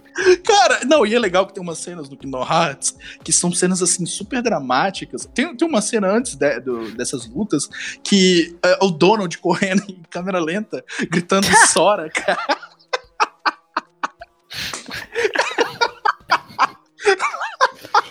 E funciona, cara. Você compra. E a voz, e a voz. É, é assim. Fora! Fora! Eu vou ter que jogar esse jogo. Eu vou ter que jogar esse jogo com muita boa vontade, cara. Não, não, mas assim, como eu, como eu já te falei várias vezes, tinha tudo pra dar errado mas você consegue comprar aquela cena porque ela é muito bem feita e muito bem construída, mesmo com Donald correndo em câmera lenta. Gusta, eu, eu não vou deixar você transformar esse podcast em podcast sobre Kingdom, Kingdom Hearts. Hearts. Outro Desculpa. fator, outro fator que é, eu odeio em chefes é quando o chefe ele tem 7, 700 trilhões de HP e ele não é nada além disso. Hum, é, é chato. Final Fantasy XV um, tem um chefe assim. Um é chefe. Um chefe que eu vou dar exemplo é do Final Fantasy XV. Ele é um chefe que ele tem a questão do deslumbre, mas para aí, não fica nada além disso, que é a da Mantoise, né? Esse chefinho, esse chefinho delicioso, que eu enfrentei ele para platinar o jogo, eu não usei o anel, eu fiquei duas horas enfrentando esse chefe, só batendo na pedra, basicamente. Até porque horas. quando. Esse ah, chefe. Dependendo oh, da Ariel, época que você Ariel. jogou esse jogo, Oi. não tinha nem como o anel, né? Não, foi no começo do jogo. Eu comprei no lançamento. É, Ariel, imagina, imagina você passar duas horas é, com uma espada batendo numa montanha. Esse é o Adamantoise. ah, tá louco. O cara com a mão pura bolha ali. Espera só um pouquinho que ele que eu vou, que eu vou descansar um pouco ali. É demais. Não, e detalhe, detalhe. Na época que eu joguei, tava tendo um bug nesse chefe que se você ficasse em um local específico dele lá, ele te jogava para longe, assim, para muito longe. E aí você saía da área de batalha e a vida dele recuperava no máximo. Ah, mas aí, aí é foda, né, cara? É, amor é de Final Deus. Fantasy XV. Final Fantasy XV é essa delícia aí. É eu ótimo, tô- tá? E eu tô trefim de jogar esse jogo, cara. É essa delícia, é. Uma coisa que eu não curto em boss fight, cara, é quando o boss fight é apelão e fica mandando pangas dele. Tipo, ah, isso é muito chato. Porque, pelo menos pra mim, tipo, eu chego no chefe e eu quero encher ele de porrada. Ele, só ele. Eu não quero ficar batendo em capangas dele ali, o primo dele, o irmão dele. E um jogo que eu me lembro muito, muito disso, assim, que deu aquela brochada feia, assim, é o do Cor- é o Batman Arkham Asylum, quando tu enfrenta o Coringa, cara, no final. Que, tipo assim, o jogo inteiro ele é muito bom. A, a luta ela, é ela é boa. Mas quando tu chega no Coringa, que é pra ser o ápice do jogo, ele manda um monte de capanga em ti e ele tá bombado, tipo um. E aí tu só dá meia dúzia de golpe nele e mata ele. Tipo, muito sem graça. É bem chatinho mesmo. Nossa, demais. É muito paia. É muito paia. As- a- os jogos do Batman, eles, eles uns vilões muito bons, mas também quando eles pegam pra fazer algum vilão ruimzinho, uma boss Não, fight cara, ruim, o, o cara, Batman, o, o Batman ele tem umas boss fights, inclusive no. as no contra os espantalhos são muito boas. No próprio, ah, contra o Mr. Freeze é muito boa também. O próprio Arkham Asylum, né? Tem lutas muito boas e a última, a última luta ela não é tão boa. E ela também não causa aquele deslumbre e não é, É. uma luta de engajamento. É ela é só genérica. uma luta. É genérica, é Genérica, tipo assim, alguém ah, teve encerra uma aí, e, é, alguém teve uma ideia bosta e falou: podia ser muito legal encerrar um jogo excelente com uma ideia de merda. Vamos colocar. Vamos colocar. Resumindo então, vamos lá. O que, que torna a boss fight boa? O chefe ele precisa ter alguma ameaça ao jogador, ao mesmo tempo Sim. que é justo. Um desafio balanceado. O, ch- o chefe ele precisa ser um teste para o que o jogador aprendeu até aquele ponto, ou ele ser uma forma de ensinar habilidades pro jogador. Sim. Sim. Ele precisa finalizar aquela boss fight, precisa trazer alguma recompensa ao jogador, mesmo que não seja o foco principal da Gostamos de luta. recompensa. Ele precisa se sentir bem por ter passado pelo desafio, ele precisa ter um sentimento de vitória, um item, alguma coisa, ganhar uma skill, sabe? Abrir Ele uma porta. Abrir uma porta que seja, né? Ele pode ser baseado em alguns inimigos do jogo, mas o chefe ele precisa ter o seu próprio comportamento e habilidade. Ele não pode ser apenas um inimigo, um inimigo que você já enfrentou anteriormente, só que mais forte. É. Com, Com mais poder e mais vida. E é, é basicamente isso. Na minha opinião, em particular, aí já não segue uma regra, eu gosto muito de chefes que possuem diferentes fases. Mas aí é algo particular. Eu curto quando acrescenta algo na história. Sim, sim, sim. É um ponto também. E eu curto bastante quando acontece É, isso, eu- porque aí todo aquele sofrimento fez sentido. Ariel, algum ponto aí Não, não. Eu pra adicionar? fecho com o redator.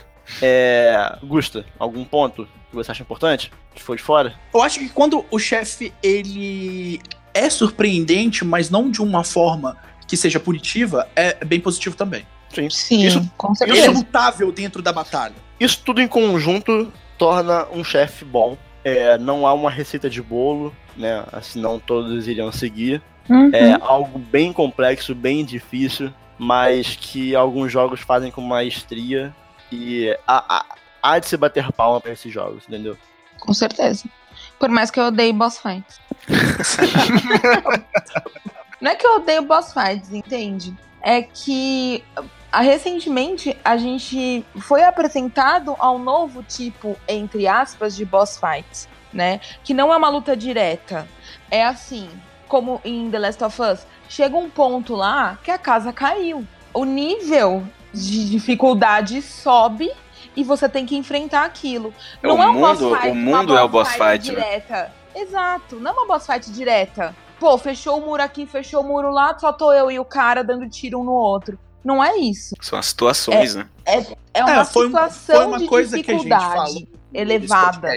É que é, a ideia de boss fight ela foi mudando bastante, novos conceitos foram Foi. surgindo e vários paradigmas foram sendo quebrados, padrões é, que já eram pré-estabelecidos, que faziam é, parte do DNA de uma boss fight já não eram tão presentes assim, ou às vezes Uhum. eles estavam ali presentes, mas não tanto. Então, e teve uma virada agora que, pelo menos na minha opinião, a gente teve esse boom aí do Souls-like, né? Que é o, o Dark Souls, o Bloodborne, esses jogos desse estilo. E eles trouxeram com eles novamente é, essa, essa dificuldade, esse desafio, essas boss fights que são desafiantes. É, mas, mas muito, muito jogo não conseguiu fazer isso da forma correta não e acabou conseguiu fazer isso da forma correta. dificuldade, né? É. Exatamente. E, é- e a gente tem que ser justo e dizer que, principalmente os jogos da série Souls, o, o Bloodborne também, eles foram jogos que trouxeram essa dificuldade, esse desafio, mas é que ele, mas ao mesmo tempo, ele tem lutas que são extremamente bem desenvolvidas, bem, bem inteligentes, chefes que são diferentes um dos outros, que têm mecânicas diferentes um dos outros, e que consegue fazer aquilo não ser só uma luta contra um chefe difícil. É uma experiência diferente que você tem dentro do gameplay do jogo.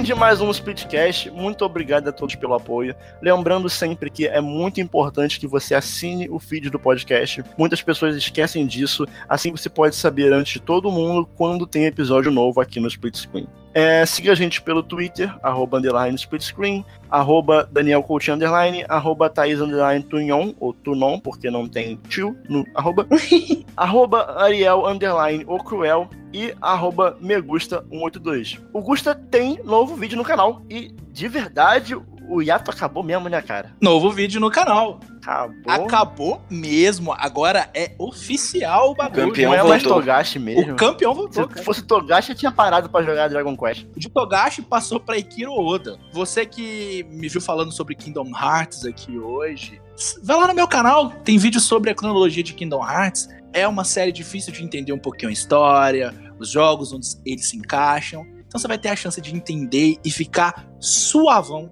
pra jogar Kingdom Hearts 3. Qual o nome do canal em que eles podem conferir isso? Me gusta play, É só clicar lá. é só clicar lá. É, pra encerrar o episódio de hoje, quem vai fechar com uma música é uma pessoa que eu tô bem ansioso pra saber qual a música que essa pessoa vai escolher, que é o nosso querido Gusta do Kingdom Hearts. É, eu fiz três gols, né? Então eu tenho direito de pedir a música hoje. de música. A música que vai fechar esse podcast não podia ser uma música que não fosse de batalha contra um chefe, não é mesmo? E vem de uma das minhas franquias favoritas. E a música que a gente vai encerrar aqui é The Clash on the Big Bridge de Olha Final aí. Fantasy V. Não esperava por essa. Uh, Eu tava Sou aqui esperando um One Winged Angel. Não, não, eu não queria ser previsível esse ponto. Ainda vai rolar. Ok, mas ok. E se a Thaís não abandonar o podcast para se dedicar apenas a enfrentar os capirotos e demônios no mundo dos jogos, nós somos o Split Screen e até semana que vem. Tchau. tchau, galera! Tchau!